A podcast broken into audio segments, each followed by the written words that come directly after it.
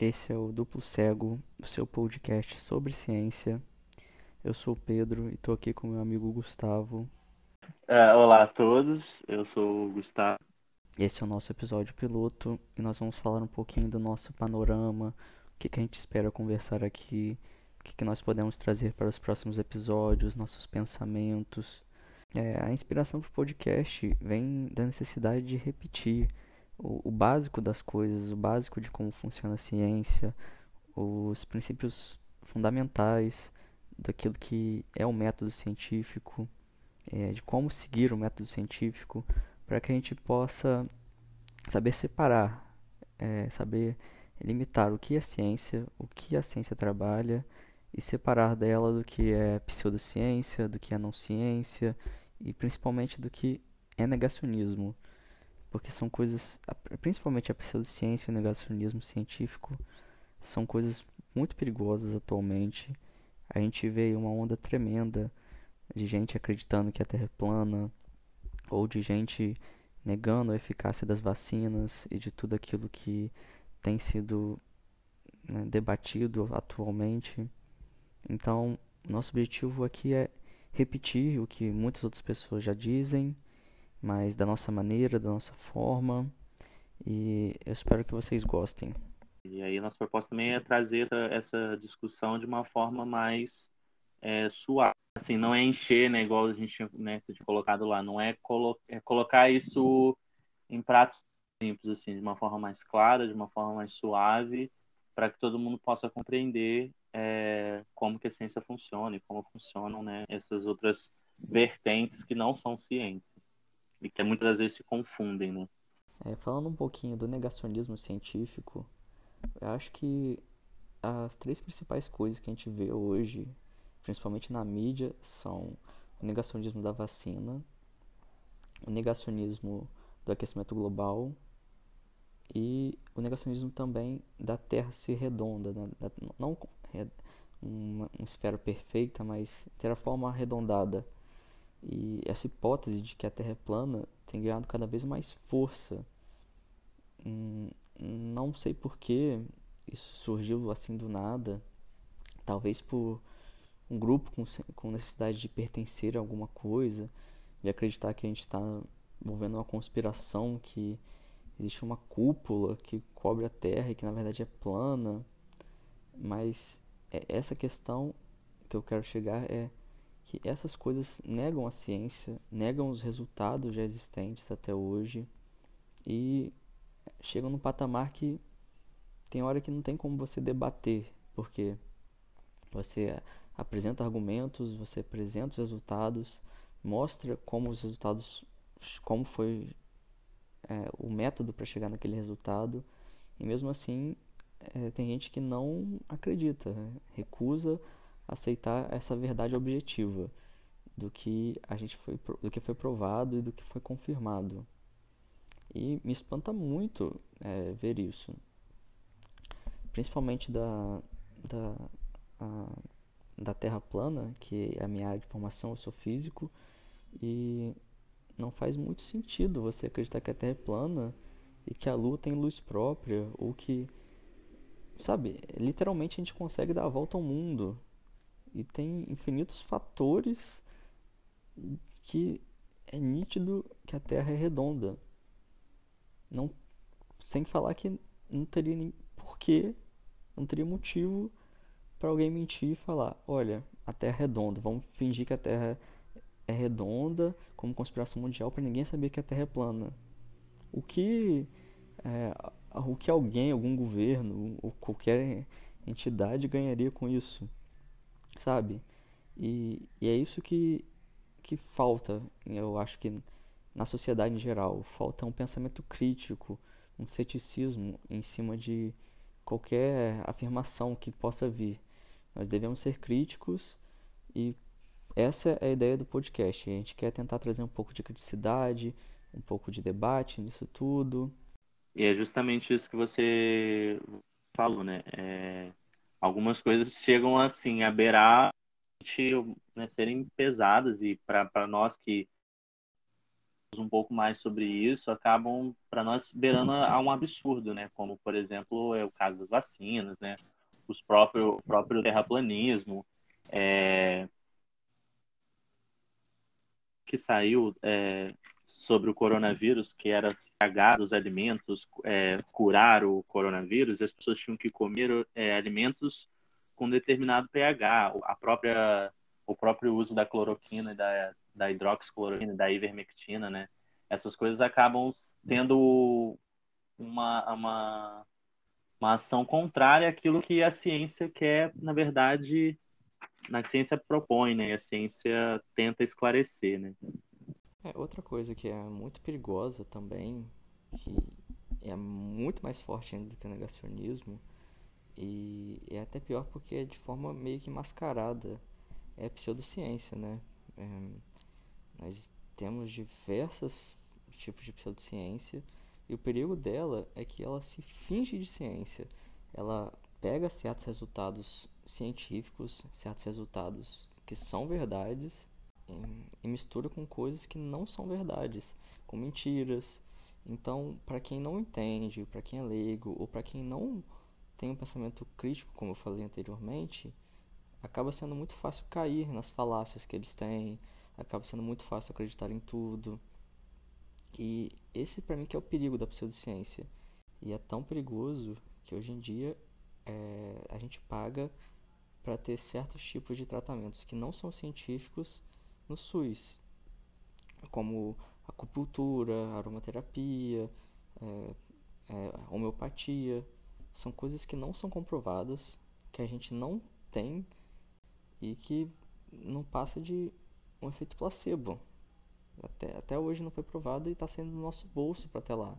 Tem gente se tratando com isso, sendo que poderia estar tá sendo investido em tratamentos, em outros tipos de tratamento e até melhores. Então, quando, é, quando uma pessoa não entende que aquilo que está acontecendo lá é, é uma mentira, acaba saindo do nosso bolso. E nós, como cientistas, a gente tem que, que alertar a população, a gente tem que falar que, que o que está acontecendo ali não é ciência, não é comprovado. Nada indica que você fazendo aquele tratamento você vai ser curado de alguma doença ou não. E daí que vem a necessidade de se é, demarcar a ciência.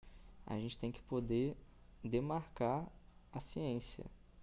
Não é uma tarefa fácil. É, existem vários estudiosos, vários filósofos que demarcam ciência diferente, mas tem muito material legal para ler. É, se alguém quiser ler, eu aconselho muito Larry Loudon ou Thomas Kuhn também é muito bom. Karl Popper é, é bem interessante. Existem outros, eu estou só citando o que vem na minha cabeça agora, mas o que a gente pode dizer é que o que é ciência usa o método científico e é comprovado. Então, se uma coisa se baseia no método científico para apresentar os resultados, para obter os resultados, isso é ciência. O que não acontece na pseudociência. Por exemplo, a queridinha da galera que é a astrologia. Ela usa do movi dos movimentos dos astros para dizer que isso está relacionado de alguma forma com a nossa personalidade.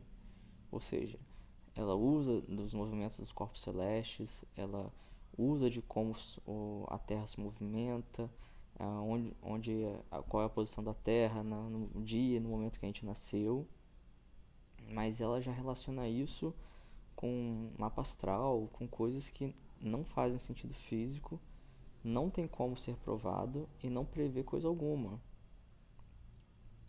O que acontece é que são é, essa questão do, de influenciar o nosso comportamento, de cada signo ter um padrão comportamental diferente, é uma coisa meio, meio que você consegue ver com probabilidade. Se você chegar numa sala com várias pessoas e começar a soltar afirmações, é, soltar algumas frases. Ah, hoje o dia de quem nasceu em Aquário em janeiro vai ser ruim.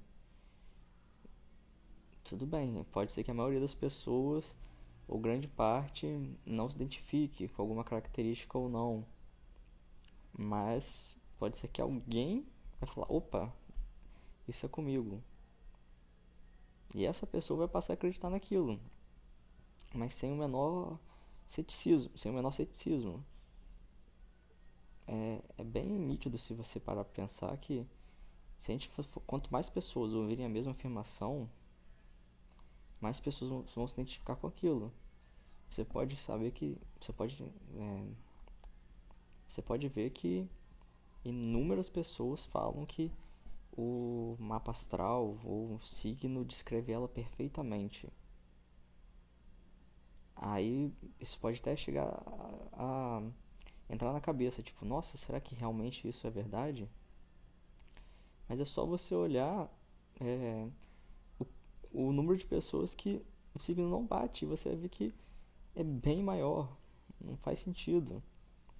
Um, um professor, o professor de disciplina falou uma vez, perguntou pra gente na turma, é, ele perguntou se, se você sonhar com um terremoto e no dia seguinte você tiver um terremoto, você por acaso é vidente?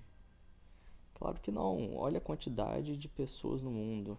Olha os problemas naturais que acontecem no mundo.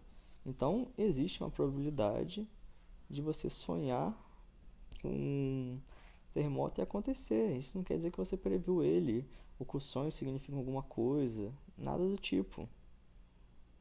E o mais interessante é que é, as pseudociências, elas sempre têm uma resposta para tudo que você pergunta. Qualquer coisa. E se você for perguntando, for questionando, e no final você. É porque você não entende do assunto, vamos supor. Eu posso questionar, questionar, questionar, questionar. Aí chega um momento que vai falar, não, é porque você não, não entende sobre isso. Você não leu isso. Tanto é que, e isso eu estou falando da astrologia, é, que parece a mais inofensiva de todas, mas é meio que socialmente aceita mas um outro exemplo que é perigoso, é, que é perigoso no sentido de tomar dinheiro das pessoas, fazer as pessoas se prejudicar. Por exemplo, a gente vê aí na internet, em várias lojas, que vendem colchão magnético quântico. O colchão emite é, numa faixa de frequências que dor nas costas, que emite energia para te deixar melhor, uma vida mais saudável. Mas isso é, não, faz, não faz sentido nenhum. É, quando eu vejo uma coisa dessas, parece que eu tenho tipo um, um piripaque do Chaves, sabe? Fico meio que travado assim e falo, não, não pode. Como isso? Eu ouvi isso muito vagamente, mas eu já, já com, essa, com esses termos, assim. É o que acontece também muito com a teoria da evolução, né? É, o fato, e, e aí acaba que algumas coisas não estão tão claras ou tão bem resolvidas, né? E elas abrem margem para poder para outras coisas é, se debruçarem em cima dessas dessas teorias, né? Como no caso até da e algumas até já bem bem estabelecidas, mas que por deixar essas essas brechas ou por uma coisa tão palpável, né, é, a, a nível de pessoas mais leigas, né? No caso, ah, uma terra, a terra é redonda, como eu vou é, provam que a Terra é redonda se vocês, sei lá, nunca foram lá e mediram, é, ou não sei, tiraram uma foto da Terra, algo, algo desse tipo assim, que acabam, é, para quem não entende, né, e, e para pessoas, pessoas que não entendem, acaba deixando uma, umas margens assim e aberturas para outras outras coisas entrarem aí chega um momento que você é, é, existe um momento daquele engraçado, mas é um engraçado que é tragicômico, né? Que é ele na verdade ele é, é isso que você falou, é, te assusta porque é beira o absurdo, né? Algumas coisas. A ciência ela ela tá cheia de desses desses absurdos para gente que, que entende um pouco mais sobre isso, assim, ela tá sempre cheia desses desses absurdos e, e vendendo isso uma forma muito boa e, e, vendendo como ciência, como você falou, né? Mas assim, eu acho que o pseudociência, e aí eu vou me encaixar nisso, é, já mudando de assunto, mas eu, a gente volta no assunto do, do, do SUS. o mais louco da pseudociência é que nós, pelo menos, aí eu vou me incluir, né? Nós, nós vamos dizer assim, cientistas ou pessoas que estão diretamente ligados às ciências, a gente acaba é, indo por alguma das ou, ou, caindo muito nessas vertentes, às vezes é, realmente por, por questões assim, ah, realmente vai entrando num, numa bola de neve acreditando naquilo, ou também como uma própria uma própria né? Porque é, algum, eu, eu, já vi muitas pessoas também utilizando a pseudociência, às vezes sabendo, não assim, sabendo no termo técnico que é uma pseudociência, mas assim, é, usam muito a pseudociência também como um certo conforto, da mesma forma que a não ciência, né, que a religião traz esse conforto e essa resposta rápida, eu vejo muitas pessoas também fazendo isso com certas pseudociências. E é por isso que a gente está criando esse podcast, sendo um pouco repetitivo de novo. A gente quer é, explorar essas coisas, falar sobre cada tópico em específico. Nesse episódio de hoje, a gente só está dando um panorama geral do que a gente vai abordar e de como a gente vai abordar, mas é, a gente vai chegar é, explicando, falando, comentando sobre cada um dos tópicos, cada tipo de pseudociência, a cada tipo de negacionismo e mostrando as falhas, onde aquilo está errando e o porquê está errado. Para que de alguma forma isso possa gerar alguma alguma é, algum pensamento crítico ou alguma revelação para quem não tem é, não tem esse conhecimento não nunca ouviu falar ou pode acreditar sem sem pesquisar por isso que a gente está aqui nesse nesse podcast essa foi a nossa ideia gostaria de comentar antes de começar a falar do método científico é também dizer um pouquinho da, da não ciência, né? Porque ela é diferente do negacionismo, da pseudociência e também, fundamentalmente, é diferente da ciência. Eu acho que o, melhor exemplo de não ciência que eu posso citar, que todo mundo tem ou teve contato algum dia, são as religiões as religiões são baseadas em dogmas que não podem ser questionados, não podem ser criticados. Você tem que aceitar aquilo e ponto. É, já a, a ciência não. O princípio básico da ciência é o questionamento e a crítica. E é assim que ela evolui. Por exemplo, uma religião que tem o seu determinado dogma, e acredita num ser superior. Isso é um fato. E não tem como você provar que esse Deus existe. Isso é o conceito de fé. Você acredita em algo que não se tem como provar que exista. E tá tudo bem para eles, é o fundamento deles. E nem por isso é, as pessoas religiosas ou a religião deixam de aceitar a ciência. Só que não é possível comparar um com o outro. Eu não posso usar religião para explicar a ciência e muito menos ciência para explicar a religião, porque simplesmente, como eu disse, não tem como provar que um Deus existe ou não. É fé. É, o Carl Sagan falava que se eu as palavras dele, né? Se ele falasse que tinha um dragão na garagem dele, ninguém teria como provar que esse dragão não existiria. E é bem legal porque você pode, é, você pode perguntar, eu acho, poxa, então a gente pode filmar o seu dragão, eu posso ver. Não, não, mas o, o meu dragão ele é invisível. É, câmeras não captam ele ou você não consegue ver. Ah, então por que a gente não espalha é, farinha no chão e a gente vai poder ver as pegadas desse seu dragão que vive na garagem? Ah, não, o meu dragão ele flutua, então ele não deixa pegadas. E isso é, é o conceito de não ciência. É, é bom separar um pouco de não ciência de pseudociência, porque, como eu falei, a pseudociência se finge de ciência, usa os resultados da ciência, mas só que agrada a ela. O que não agrada, ela joga fora. Já a não ciência, ela simplesmente ela não precisa usar a ciência para explicar nada do que ela é baseada ela tem os dogmas dela e pronto, acabou.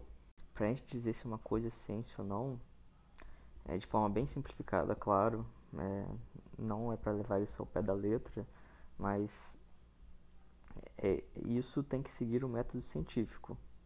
Eu não sei se já, já eu não sei se todo mundo é familiarizado com o método científico ou não, mas em, em, em como ele é baseado, né? Primeiramente, eu faço uma observação de alguma coisa.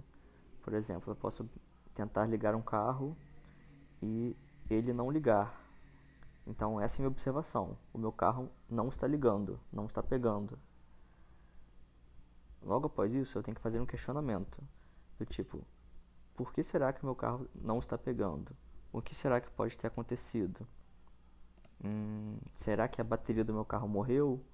Ou pode ser outro problema? Nesse questionamento, eu crio uma hipótese. Por exemplo, vou pegar o questionamento de que a bateria do carro pode estar morta. Então, essa é a minha hipótese. Se a bateria morreu, eu tenho que botar um cabo de força, recarregá-la e ver se a minha hipótese está correta. Eu faço o experimento. Desse experimento, eu obtenho um resultado. Eu criei a hipótese de que a bateria estava morta e que eu precisava de um cabo de força para testar essa hipótese. Fiz o experimento, botei o cabo de força, carreguei a bateria. O resultado é: ou o carro ligou ou o carro não ligou. Se o carro ligou, eu cheguei à minha conclusão de que a bateria realmente estava morta e esse era o meu problema. Se o carro não ligou, a minha hipótese estava errada, então eu tenho que voltar aos questionamentos e criar uma nova hipótese e fazer um novo experimento para testar ela. Esse é o método científico. E toda ciência funciona, funciona dessa maneira. Toda vez que eu tenho resultado, ou quando alguém apresenta um resultado, de qualquer forma, eu tenho que dizer como eu obtive esse resultado, qual foi o meu método, qual foi a minha hipótese.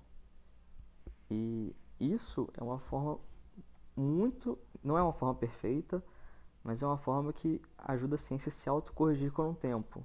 Por mais que eu erre em resultados, com o passar do tempo eu consigo corrigi-los e melhorá-los. É, é exatamente o que você falou, né? A, o método científico. Uma coisa, uma coisa que é bem assim característico, né, da, da ciência é, é essa, igual a gente, né, e é, acaba sendo um dos passos, né, desse método científico, é que essas hipóteses elas têm que ter a capacidade de serem sociáveis, né? De serem, então acho que é característica é, assim da, da ciência, né? Justamente para você fazer os experimentos, né, e com, comprovar ou não determinada, né, que foi proposta, né, ou pergunta que foi que foi levantada. É, e é, esse é um, é um ponto muito importante para poder é, não é não é só esse ponto que vai que vai diferenciar uma ciência de uma de uma não ciência ou de uma pseudociência, mas ele é um caminho bem, é, vamos dizer assim, é uma uma parte bem bem grande que possa te ajudar a diferenciar esse tipo de é, é, essas outras vertentes que não sejam ciência, né? Por mais que os resultados possam estar errados, acontece. A ciência erra inúmeras vezes, já teve resultados errados, mas com o passar do tempo ela consegue se autocorrigir. E é assim que funciona. Citando novamente o Carl Sagan aqui, é, ele fazia analogia da ciência com uma vela no escuro. Sabe? É, se você estiver no escuro e acender uma vela, você não vai enxergar a escuridão total. Mas você vai saber onde você está pisando, você vai saber o que está acontecendo ao seu redor, pelo menos. Isso é a ciência. A gente não sabe de tudo, a gente não trabalha com uma verdade absoluta, mas a gente trabalha com verdades objetivas e tenta ao máximo tirar o viés das coisas, tanto o viés político quanto viés ideológico ou viés religioso. O resultado não tem que ser aquilo que eu espero. Eu tenho que testar uma hipótese e interpretar os resultados. Não é eu acho que é isso, vai dar isso, e se for um resultado diferente, não. Entendeu? Essa que é, que é acho que é a grande diferença da ciência para a pseudociência. Acho que é, é bem isso, né? A ciência é bem essa coisa, né? Você tá ali para resolução de algumas coisas, mas a gente nunca vai vai estar nessa nessa totalidade, vamos dizer assim, de, de resoluções de, de problemas. E, e as coisas vão sempre mudando, né? Então a gente está sempre fragmentado, mas de uma forma que mais, vamos dizer assim, não sei, mais confiável, mais mais credibilidade, não? Acho, que poderia dizer isso. Sim, eu acho que entra muito essa questão também, além né, dessa formulação de teorias, de hipóteses, né, e dessas resoluções de problemas, né, é, vem muito dessa, da nossa forma de pensar, né, principalmente, assim, nossa, nossa forma de pensar e de agir diante dessas situações. Né. É bem legal também o jeito que o Feynman, um físico, descreve ciência. Eu acho bem, bem interessante. É, ele fala que a ciência, o conhecimento científico é, é análogo a você observar um tabuleiro de xadrez, mas não é o xadrez que a gente conhece, é como se fosse um xadrez completamente diferente e que é jogado pelos deuses. É, você não tem como perguntar como o jogo funciona, mas você tem como só observar o jogo do xadrez. Se você observar por tempo suficiente, você vai entender como as peças se movem, mas você também não vai saber todas as regras do xadrez. E se você continuar observando, você vai aprender algumas jogadas, vai aprender algumas coisas diferentes, mas você nunca vai saber a totalidade e toda a complexidade daquele jogo. Por isso que eu acho muito interessante. É, e, e, e uma coisa também é a gente segue isso aquele pensamento de que a ciência não vai te dar todas as respostas, ela não vai é, te dar uma verdade que seja absoluta, né? Então, é uma forma de você é um pensamento, mas também de gerar mais pensamentos em cima daquelas coisas que estão sendo propostas, né, nas diferentes áreas, né, no seu caso na física, né, na, na parte da biologia, em outras áreas. E aí por isso, por isso que existem, é preciso essas demarcações também para poder acabar não, não confundindo com algumas, algumas outras vertentes que possam né, é, atrair as uma, não sei, de uma forma mais equivocada, assim, ou de, das pessoas, até mesmo ideias equivocadas, teorias equivocadas. Não sei se você me entendeu muito. É, eu também vi esses dias uma entrevista do Neil deGrasse Tyson. Ele é um astrônomo e ele estava contando três situações em que um método científico foi aplicado, foi na descoberta de Urano. Quando os cientistas descobriram Urano, viram que ele não estava seguindo, não estava obedecendo às leis de Newton. E não entendiam porque as leis de Newton eram usadas para explicar muita coisa. Então, não, não fazia sentido Urano não estar tá obedecendo ela. Daí a gente pode tirar duas conclusões. Ou as leis de Newton estavam erradas e a gente precisaria de uma nova teoria para reformular elas, ou tem alguma coisa atrapalhando a órbita de Urano para que ele não esteja seguindo as leis de Newton. E como é, essas leis eram bem fundamentadas, é, bem utilizadas, já eram comprovadas, não é tão fácil assim você abandonar. E, por isso optaram como hipótese que teria alguma coisa atrapalhando essa órbita de Urano para ele não estar tá seguindo as leis de Newton. O que, que, que, os astrônomos fizeram? Eles fizeram vários cálculos. É, será que tem alguma coisa atrapalhando? Se o que está acontecendo para Urano estar tá com a órbita diferente do previsto pelas leis de Newton, é, consideraram a massa de Urano e qual massa essa, esse outro corpo celeste deveria ter para estar tá atrapalhando essa órbita de Urano e a posição que ele deveria estar. Depois que eles fizeram esse cálculo, eles apontaram os telescópios para a direção do céu que, que, que esse planeta, esse corpo, deveria estar atrapalhando a órbita de Urano, e lá descobriram Netuno. Então, na verdade, o Urano estava seguindo as leis de Newton, mas existia um outro planeta que ainda não tinha sido descoberto que estava atrapalhando essa órbita que deveria ser levada em consideração. Esse é o primeiro caso. O segundo caso é que, um tempo depois, viram que Mercúrio também não estava seguindo as leis de Newton. Então, o que pensaram? Nós já tivemos esse problema antes, então é fácil resolver. Deve ter algum planeta entre Sol e Mercúrio que atrapalhe a órbita do Mercúrio para que ele não siga as leis de Newton. Foram lá, nomearam esse planeta, chamaram de Vulcano, fizeram os cálculos para onde ele deveria estar, da mesma forma que fizeram com, com Netuno, mas nunca encontraram esse planeta. Eles tentavam vários, vários anos, mas nunca foi encontrado. O que aconteceu era que perto do Sol a gravidade é tão forte que uma teoria a mais, um cálculo a mais deveria ser considerado. Foi aí que, com a relatividade geral de Albert Einstein, mostrou que o espaço-tempo perto do Sol, que tem uma massa muito grande, era deformado, e isso deveria ser levado em conta para calcular a órbita de Mercúrio. Então, nesse caso, não foi algo atrapalhando o planeta para que ele não seguisse as leis de Newton. Foi que era necessário uma teoria mais geral que englobasse as leis de Newton para explicar o que estava acontecendo. E a, o terceiro ponto que, que é interessante para falar é que Netuno, que foi descoberto depois de Urano, também não estava seguindo as leis de Newton.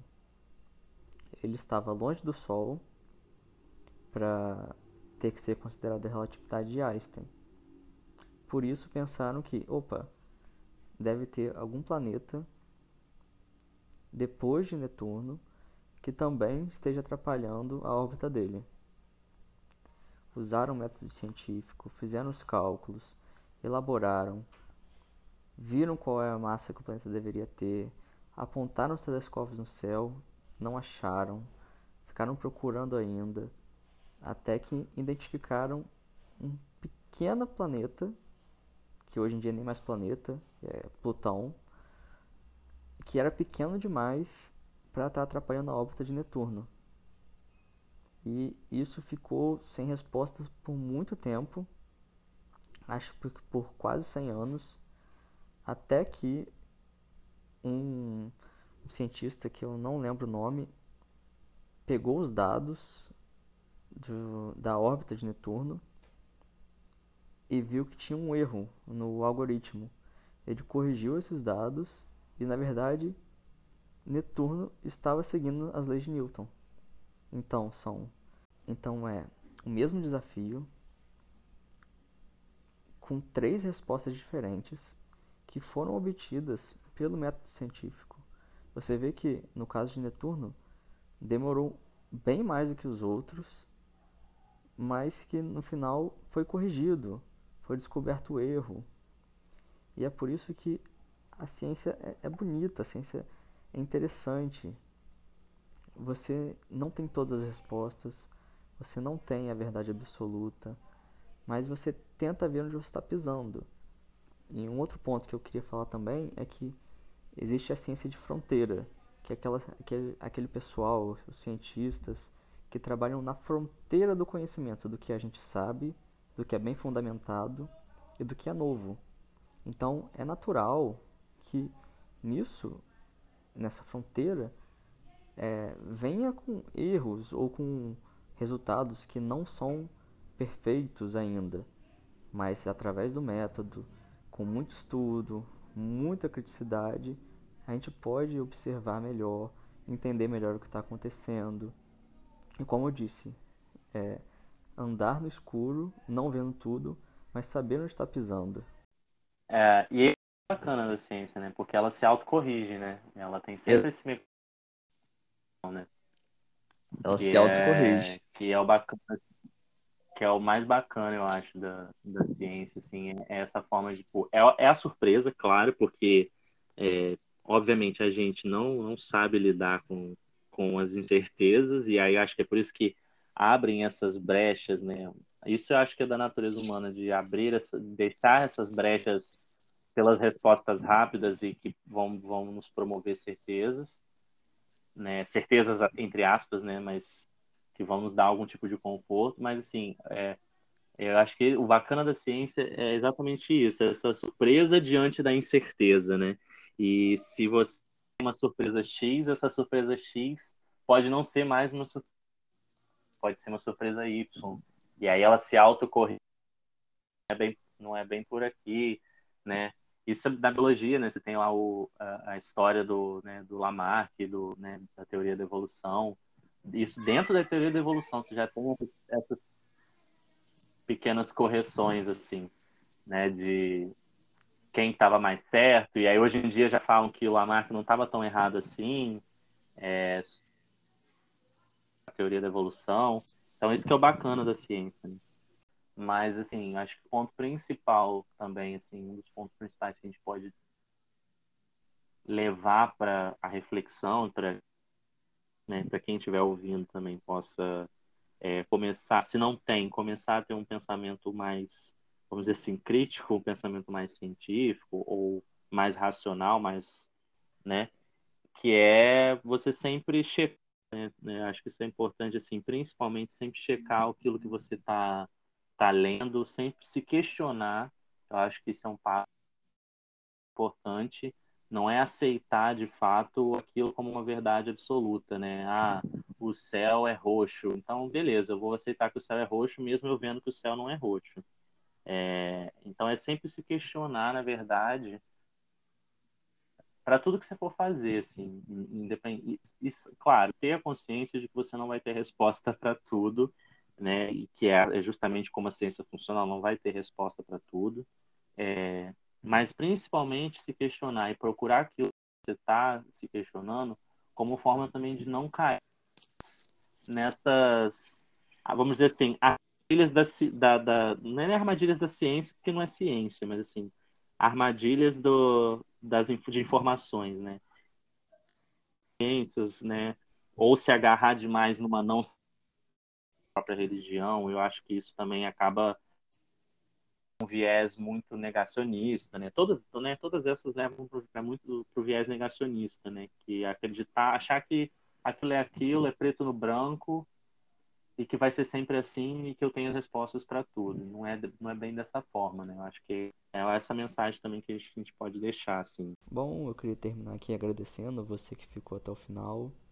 É, eu espero que você tenha gostado. Por favor, mande sugestões, críticas sobre a nossa forma de falar, nosso podcast. A gente quer tentar melhorar aqui o máximo possível. É, nosso e-mail de contato é duplocego.contato.gmail.com E só para dar os créditos aqui direitinho, a música da nossa abertura é do Júlio Vitor, é, chamada Manga Espada. Se você achou interessante, procura no Spotify. É, é bem legal ouvir. Enfim, muito obrigado por tudo. Até o próximo episódio.